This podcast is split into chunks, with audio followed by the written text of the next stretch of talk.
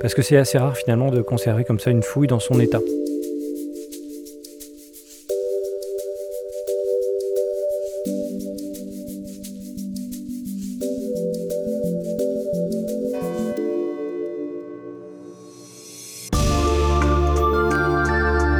Au cœur de Notre-Dame, une série de podcasts par Passion médiéviste.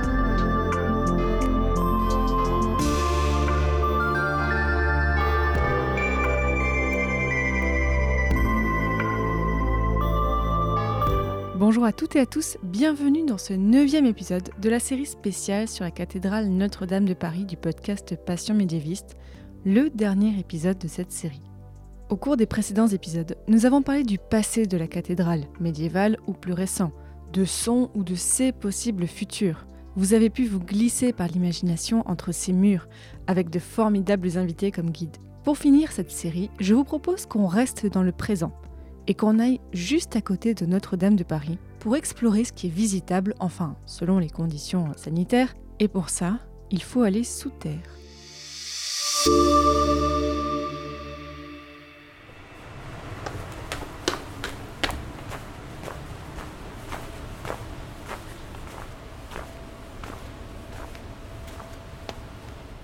Suis Charles de Gentil, je suis conservateur en chef du patrimoine et directeur des collections des musées de la ville de Paris. Nous nous trouvons actuellement dans la crypte archéologique du parvis de Notre-Dame. C'est un espace qui se situe sous le parvis, donc en face de la cathédrale, et qui est en fait euh, une fouille qui a eu lieu dans les années 60 qu'on a recouvert d'une sorte de sarcophage en béton pour la préserver dans son état et que les vestiges euh, ne soient pas recouverts mais au contraire visitables. Donc on est dans un- une sorte de fouille sous un couvercle. Alors dans cette crypte, on a découvert dans les années 60 à la faveur de la construction d'un parking souterrain euh, des vestiges de différentes époques, mais dont la plupart en fait datent de l'époque euh, gallo-romaine, avec des vestiges du port euh, primitif de, de Lutèce. On trouve aussi des vestiges de thermes romains. Et donc on a décidé de, conserver tout, ce- tout cela. S'y ajoute un enchevêtrement de différents murs. Alors on a des murs euh, de fortification de Paris, du bas empire, donc c'est des choses très précieuses. Et puis on a aussi des, quelques vestiges du XVIIIe siècle, comme euh, l'hôpital des enfants trouvés. On a quelques fondations de ce, bâtiment qui se trouvait devant Notre-Dame. Et euh, tous ces vestiges sont imbriqués les uns dans les autres. C'est assez difficile à lire. Mais en même temps, c'est passionnant, donc c'est pour ça qu'à l'époque, dans les années 60, on a vu cette idée de se dire, bah, cette fouille, plutôt que de la recouvrir ou d'en faire un parking, on va la, mettre sous cloche et puis essayer de la scénographier pour que les visiteurs puissent euh, lire cette histoire de Paris à travers ces vestiges. Donc en fait, ça se présente comme un espace de fouille avec tous ces murs euh, au centre. Et sur les côtés, il y a des sortes de plateformes sur lesquelles les visiteurs peuvent circuler et faire le tour des vestiges. Voilà, on peut aussi parler de ce qu'on voit pas. Autour de nous, donc il y a un parking, mais il y a aussi deux réserves archéologiques qui sont des zones qui n'ont pas été fouillées dans les années 60, qu'on a aussi euh, protégées parce qu'on sait qu'elles renferment des vestiges importants, mais qui restent à fouiller pour le futur. Donc ça aussi, c'est assez passionnant de savoir que euh, finalement, on est encore dans une fouille qui n'est pas complètement morte, mais qui pourrait euh, réaccueillir des archéologues euh, dans le futur. On a essentiellement donc des, vestiges liés au port, donc c'est des, euh, quais et euh, des, sortes d'entrepôts pour stocker des marchandises. On a donc ces remparts qui sont euh, plutôt à vocation défensive, et puis un petit peu d'architecture religieuse. Ce qui est intéressant dans cette histoire, c'est que comme dans, beaucoup de cas, en fait, les constructions se sont superposées les unes aux autres, et pour pas repartir de zéro, bah, on utilisait les fondations qui étaient déjà existantes sur place. Donc en fait, la plupart de ces de ces vestiges, notamment de l'époque romaine, étaient au Moyen Âge des caves, des maisons qui se trouvaient sur le parvis Notre-Dame. Et puis ensuite, ça a été euh, comblé, euh, notamment euh, pendant l'époque haussmannienne. On a aussi des traces aussi du premier réseau d'égouts de, Paris, qui date du 19e siècle. Tout ceci est mélangé. Et c'est ça qui est peut-être un petit peu compliqué pour le primo-visiteur, c'est d'arriver à lire ces strates. Alors c'est pour ça que tout autour, bah, il y a tout un tas de dispositifs, notamment multimédia, qui permettent de montrer des reconstitutions pour essayer de mieux visualiser ces vestiges. Parce que c'est assez rare finalement de conserver comme ça une fouille dans son état. Alors dans les espaces dans lesquels on se trouve, donc ceux qui sont ouverts à la visite, tout a été fouillé. Alors on présente euh, dans, des vitrines à la fin du parcours justement des objets qui ont été trouvés ici ou dans des fouilles similaires à proximité. Et puis on a aussi euh, donc ces deux réserves archéologiques où là pour le coup il reste des choses euh, à analyser, à fouiller. Alors le paradoxe c'est qu'on a beau être sous le parvis de Notre-Dame, la plupart des vestiges de la crypte n'ont pas de lien direct avec la cathédrale. Il y a beaucoup de visiteurs qui pensent que c'est la crypte de la cathédrale. En fait, la crypte de la cathédrale, euh, conçue par Soufflot, elle est sous la cathédrale. Mais là, on est bien devant la cathédrale. Et donc, c'est plus des vestiges du, premier Paris, de Lutèce, euh, sur l'île de la Cité, qu'on trouve ici. Mais ce n'est pas forcément des vestiges connectés à la cathédrale.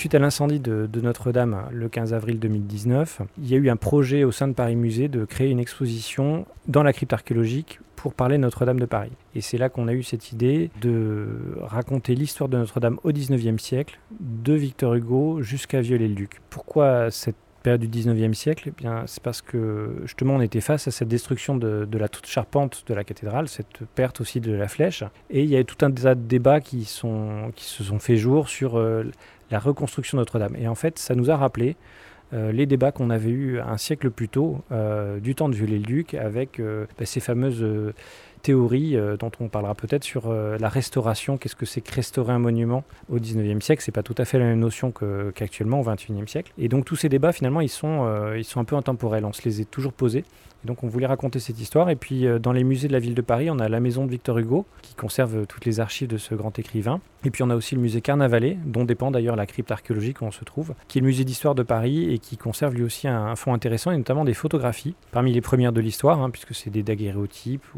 ces procédés comme ça de, la première photographie, qui racontent aussi le chantier de restauration de, de Viollet-le-Duc et qui sont aussi des témoignages assez originaux. Donc on avait envie de montrer tout ça et de, raconter cette histoire ici, même si, comme on le disait en préambule, ben, les les, vestiges archéologiques ne sont pas ceux de Notre-Dame, mais il se trouve qu'on est tout près, donc ça avait du sens aussi de présenter cette exposition dédiée à Notre-Dame au pied des tours de la cathédrale.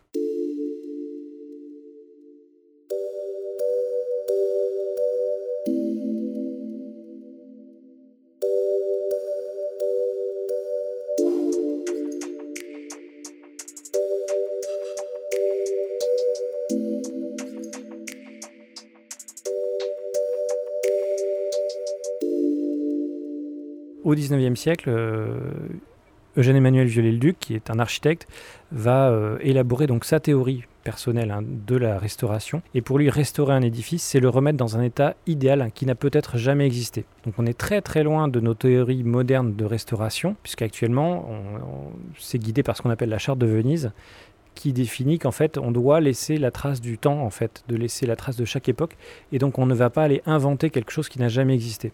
Par contre, Viollet-Luc, il n'est pas du tout là-dedans. En fait, lui, quand il prend le chantier de, Notre-Dame en main, son projet, c'est d'en faire une sorte de cathédrale idéale aussi. Donc, euh, il va pas hésiter à recréer des choses qui ont disparu. Alors, euh, ce qui était le cas des destructions révolutionnaires qui ont pas mal euh, affecté la statuaire de, de, la cathédrale, mais il va même aller beaucoup plus loin en concevant des choses qui n'ont jamais existé.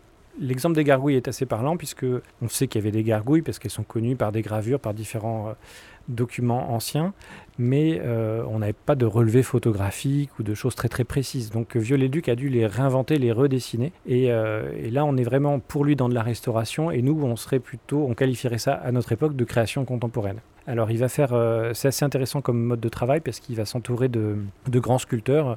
Le plus important, c'est Geoffroy de Chaume, qui dirige vraiment l'atelier de sculpture du chantier de restauration au 19e siècle. Et Viollet-Duc va faire des dessins extrêmement précis. Donc en fait, la liberté d'invention des sculpteurs est quand même très contenu par l'architecte. Et c'est vraiment l'architecte qui guide la main de le ciseau du sculpteur dans ce chantier. Donc c'est assez, euh, original comme mode de fonctionnement. Voilà, dans l'exposition, on parle surtout d'architecture, mais il faut savoir qu'il conçoit aussi à l'intérieur le mobilier liturgique, les vêtements liturgiques. Enfin, il va extrêmement loin euh, dans le détail parce que pour lui, la cathédrale est un tout.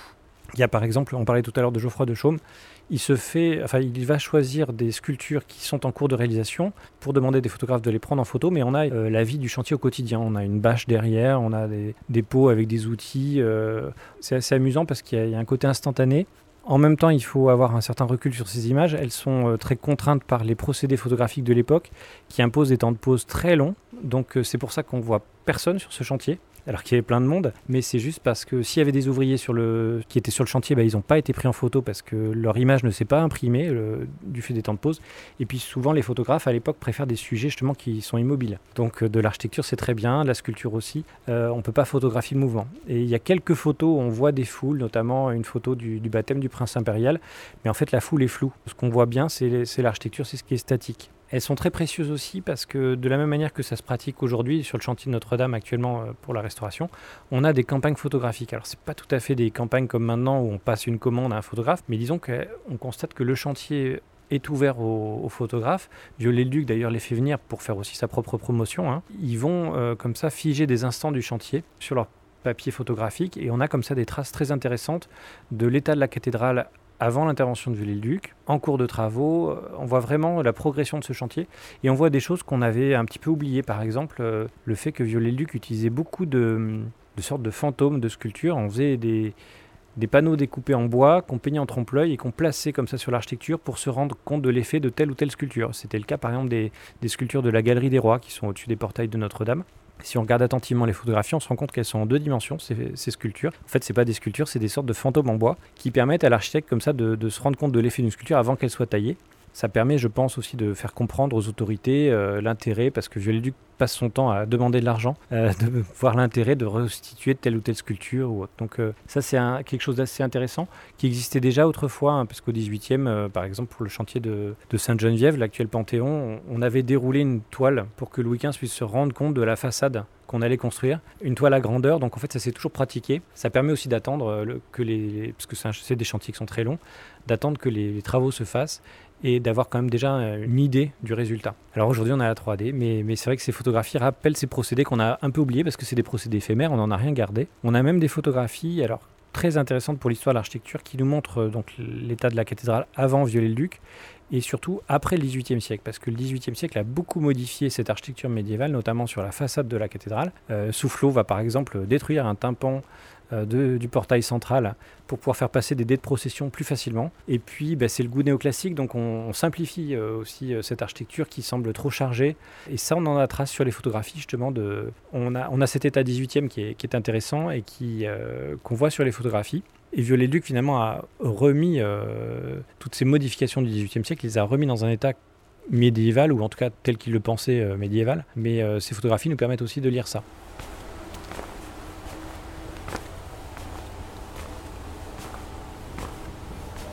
Euh, une des choses qu'on découvre euh, en visitant cette exposition aussi, c'est que Notre-Dame n'était pas très aimée au début du 19e siècle. Alors ça vient d'avant, hein, c'est dès le 18e siècle avec euh, le goût du, néoclassicisme. Cette architecture médiévale, on va la qualifier de gothique, mais il faut bien avoir en tête que ce qualificatif de gothique, c'est péjoratif. Euh, L'architecture médiévale n'est pas forcément euh, bien vue. Et d'ailleurs, euh, quand Victor Hugo va écrire son roman Notre-Dame de Paris, il trouve très peu de sources historiques sur Notre-Dame. C'est bien dire qu'on n'a même pas fait de recherche sur ce monument. Alors ensuite, il y a eu la Révolution française.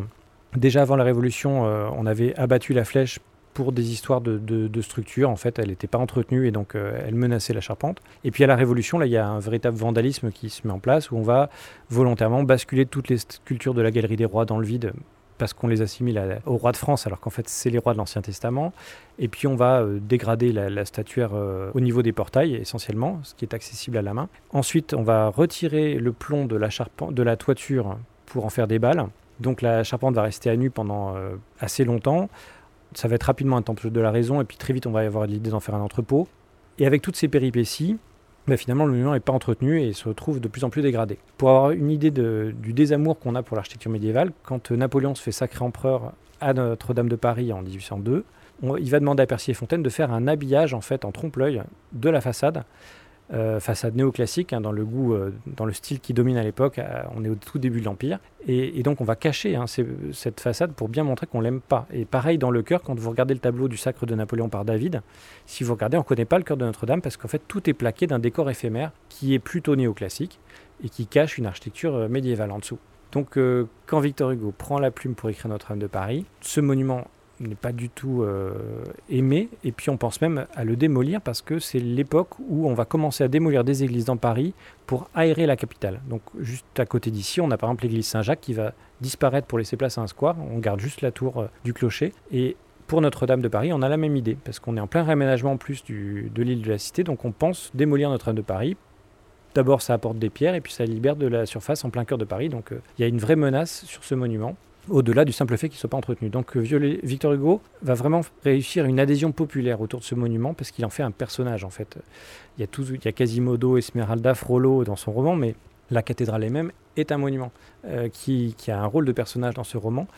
Et euh, cette adhésion populaire va finalement euh, pousser l'opinion publique à demander la sauvegarde de Notre-Dame On va faire un concours d'architecture qui va être gagné par Lassus et Viollet-le-Duc. Et Viollet-le-Duc va en faire le grand chantier finalement du Second Empire, puisque les travaux vont durer quasiment 50 ans. Et c'est un chantier fondamental, hein, parce qu'on va démonter par exemple les deux roses nord et sud pour les remonter intégralement. C'est vraiment une restauration qui va très très très loin, avec beaucoup de créations comme on le disait tout à l'heure. Mais on raconte tout ça et comment en fait voilà Notre-Dame aurait pu disparaître d'abord par des amours, ensuite par manque d'entretien, mais d'abord par des amours. Et ça, c'est quelque chose qu'on n'a pas du tout en tête maintenant. Euh, quand on parle d'architecture gothique, on, ne perçoit plus ce côté, euh, même le mot Moyen Âge, hein, il y a un côté sombre, euh, un peu péjoratif, voilà, qu'à l'époque était un vrai problème pour, pour la sauvegarde de ces monuments. Alors, ce qu'on peut souhaiter pour le parvis de, enfin pour, pour Notre-Dame et son parvis dans les années à venir, bah, c'est déjà qu'elle puisse réouvrir au public euh, parce que c'est euh, quand je dis au public c'est vraiment public au pluriel à la fois les, touristes mais aussi euh, les pèlerins qui continuent parce que ça continue aussi d'être un lieu de culte et je trouve que c'est très intéressant que ce monument garde sa dimension religieuse et ne l'ait jamais perdu finalement depuis sa consécration au Moyen Âge. Et puis soit devenu aussi ça c'est le fait du temps le lieu touristique le plus fréquenté de Paris avec 12 millions de visiteurs donc Notre-Dame, c'est tout ça. Ça reste un lieu de pèlerinage, un lieu de culte, un lieu touristique. Et ça serait bien que le, elle puisse retrouver cette triple fonction à, sa réouverture. Car oui, à l'heure où sort cet épisode, il n'est bien sûr pas encore possible de visiter Notre-Dame. Mais j'espère que cet épisode vous aura donné envie d'aller visiter la crypte du parvis de la cathédrale. Enfin, dès que ce sera possible de la visiter, le plus vite possible, on l'espère.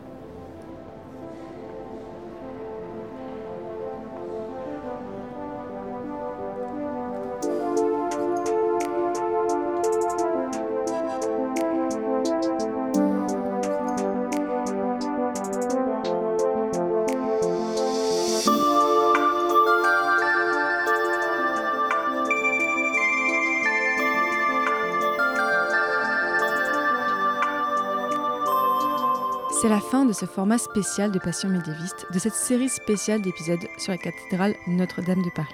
J'espère que ça vous a plu, que vous avez aimé découvrir ce monument par plusieurs aspects, que vous avez apprécié écouter les différentes personnes qui sont liées de près ou de loin à ce monument et qui vous ont raconté leur expérience et partagé leurs connaissances. J'aurais pu vous faire encore plein d'autres épisodes, j'aurais pu explorer plein d'autres thématiques comme les vitraux, les roses, les fenêtres, les statues, la toiture, l'étude du bois. Mais bon, il fallait bien trouver une fin. Si vous voulez en savoir plus sur les sujets que nous avons abordés, vous pouvez retrouver tous les épisodes de cette série spéciale et des informations complémentaires sur le site passionmédiéviste.fr. Il y a une page spécialement consacrée à la série.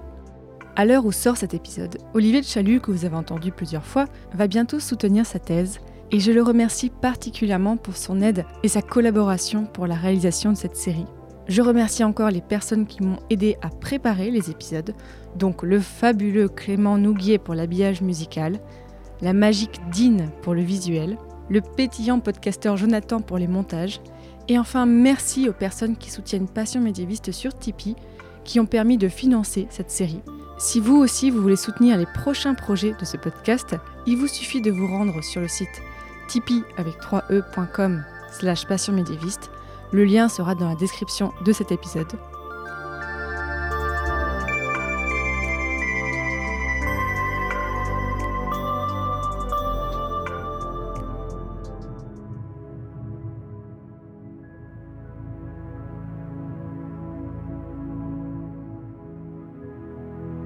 Et j'ai un conseil pour finir. Pour observer la cathédrale Notre-Dame de Paris, je vous confie mon endroit préféré. Allez sur les quais de Seine, au sud de la cathédrale, sur la rive gauche. Trouvez un passage entre le pont au double et le pont de l'archevêché pour descendre jusqu'au bord du fleuve. Trouvez ensuite un banc en pierre pour vous asseoir, ou si vous avez le goût de l'aventure, vous pouvez vous asseoir directement au bord du quai. Et juste là, que ce soit de jour ou de nuit, vous aurez une très belle vue sur Notre-Dame. Vous pourrez repenser à comment des personnes ont construit cette cathédrale il y a plus de 850 ans, aux bateaux qui ont apporté les blocs de pierre jusque devant vous, à ce voleur anglais de 1218 qui provoqua le premier incendie, à la flèche du Moyen Âge et la flèche de Viollet-le-Duc, fantômes pointant vers le ciel qui ne disparaîtront jamais totalement. Et vous pourrez vous demander à quoi ressemblera la cathédrale dans 850 ans, quand une personne se tiendra là où vous êtes, avec le même vertige qui emplit l'âme et vous ravit le cœur.